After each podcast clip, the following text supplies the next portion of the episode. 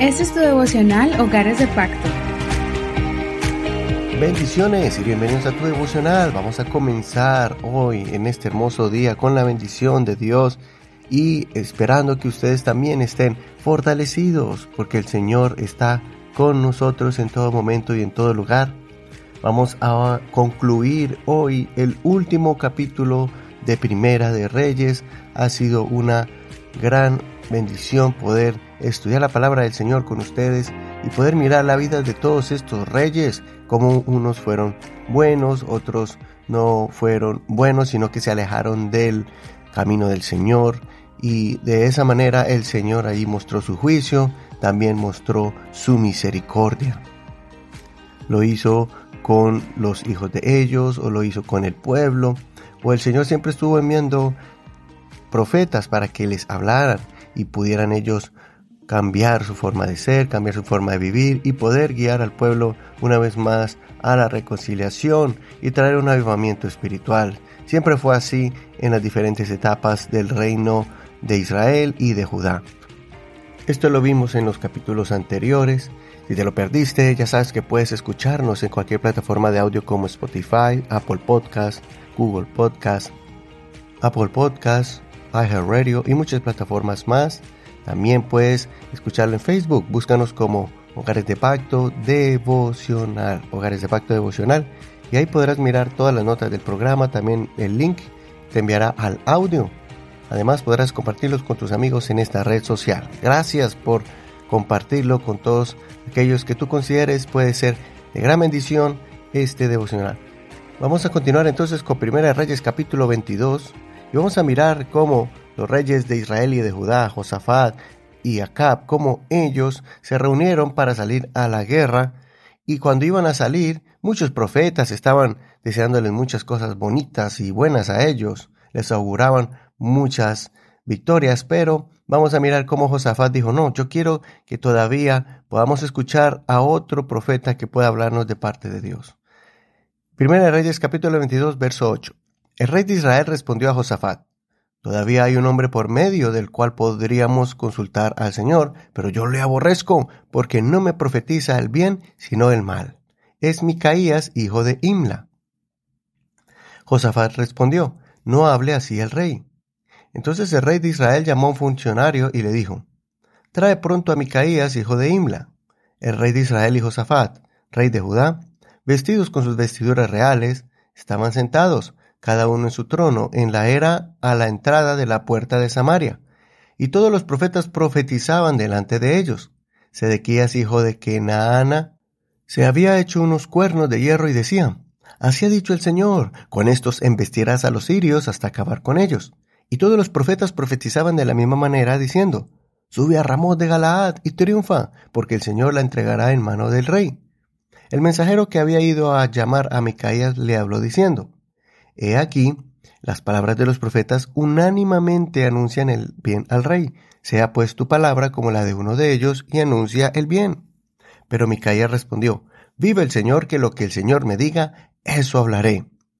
Llegó al rey y el rey le preguntó, Micaías, ¿iremos a la guerra contra Ramón de Galaad o desistiremos? Él respondió, Sube y triunfa, porque el Señor la entregará en mano del rey. El rey le dijo, ¿Cuántas veces tengo que hacerte jurar que no me digas sino la verdad en el nombre del Señor? Entonces respondió, He visto a todo Israel dispersado por los montes como ovejas que no tienen pastor. Y el Señor dijo, Estos no tienen Señor, vuélvanse cada uno a su casa en paz. Entonces el rey de Israel dijo a Josafat, ¿No te dije que no profetizaría acerca de mí el bien, sino el mal? Hasta aquí la lectura de hoy. No olvides leer todo el capítulo completo para que no te pierdas cada detalle de esta historia. Una vez más, este es el último capítulo de la primera parte del libro de los reyes. Aquí vemos la caída de Acab como rey. Acab quiso salir a la guerra con el rey de Judá y se alegraba de oír los profetas augurándole grandes logros y victorias. Pero el rey de Judá, que era más sensible y prudente, pidió escuchar a otros profetas. Mandaron a llamar a Micaías, pero Acab no le gustaba porque él no le decía siempre cosas bonitas que le agradaran. Cuando Micaías pudo hablar libremente, dio una palabra de advertencia de parte de Dios de que esta batalla la iban a perder y que el rey moriría. Es por eso que hoy en día nosotros no podemos dejarnos llevar por emociones, sino que más bien seamos sensibles a la voz de Dios, que viene por medio de su Espíritu hablándonos a nuestra conciencia y dirigiéndonos. También viene el Señor a hablarnos por medio del predicador en los mensajes, tal vez leyendo la palabra de Dios, o podría venir un pastor o un líder anciano y se nos acercará a prevenirnos de algún comportamiento o acción que ellos consideren peligroso para nuestras vidas. Usualmente reaccionamos incómodos cuando nos quieren aconsejar y rechazamos ese consejo, pero más bien seamos prudentes y meditemos cuando alguien nos habla. La Biblia dice que no seamos sabios en nuestra propia opinión. En el libro de Proverbios encontramos varios versos que dicen que no seamos sabios en nuestra propia opinión. Y también encontramos que dice que en la multitud de consejeros hay sabiduría. Por eso dejémonos ayudar. Dios libró a Josafat, pero Acab cayó malherido y Acab murió. Dios le había advertido que un espíritu de mentira entraría en ese grupo de profetas. Por eso les suplico que guarden su corazón, guarden del espíritu de mentira que nos engaña, cuando realmente debemos escuchar la voz de Dios que nos habla continuamente para que corrijamos nuestras acciones. Meditemos. Cuando nos aconsejan, ¿recibimos el consejo con humildad y mansedumbre? ¿Estamos tomando una actitud de altivez cuando Dios pone a alguien para que nos aconseje y corrija? ¿Estamos dejándonos guiar por el Espíritu de Dios cuando nuestra conciencia nos redarguye? Espero que el consejo de hoy te ayude para que puedas aceptar cuando el Señor quiera hablar a tu vida. Soy tu amigo y hermano Eduardo Rodríguez. Que el Señor Jesús escuche tu oración y te dé un corazón sensible para que puedas escuchar la voz de Dios y guiar a tu familia por el camino del bien.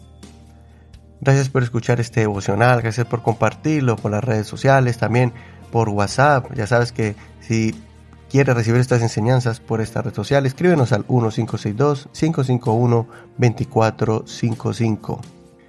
Escríbenos si quieres recibir estos devocionales y poderte añadir a nuestro grupo de WhatsApp.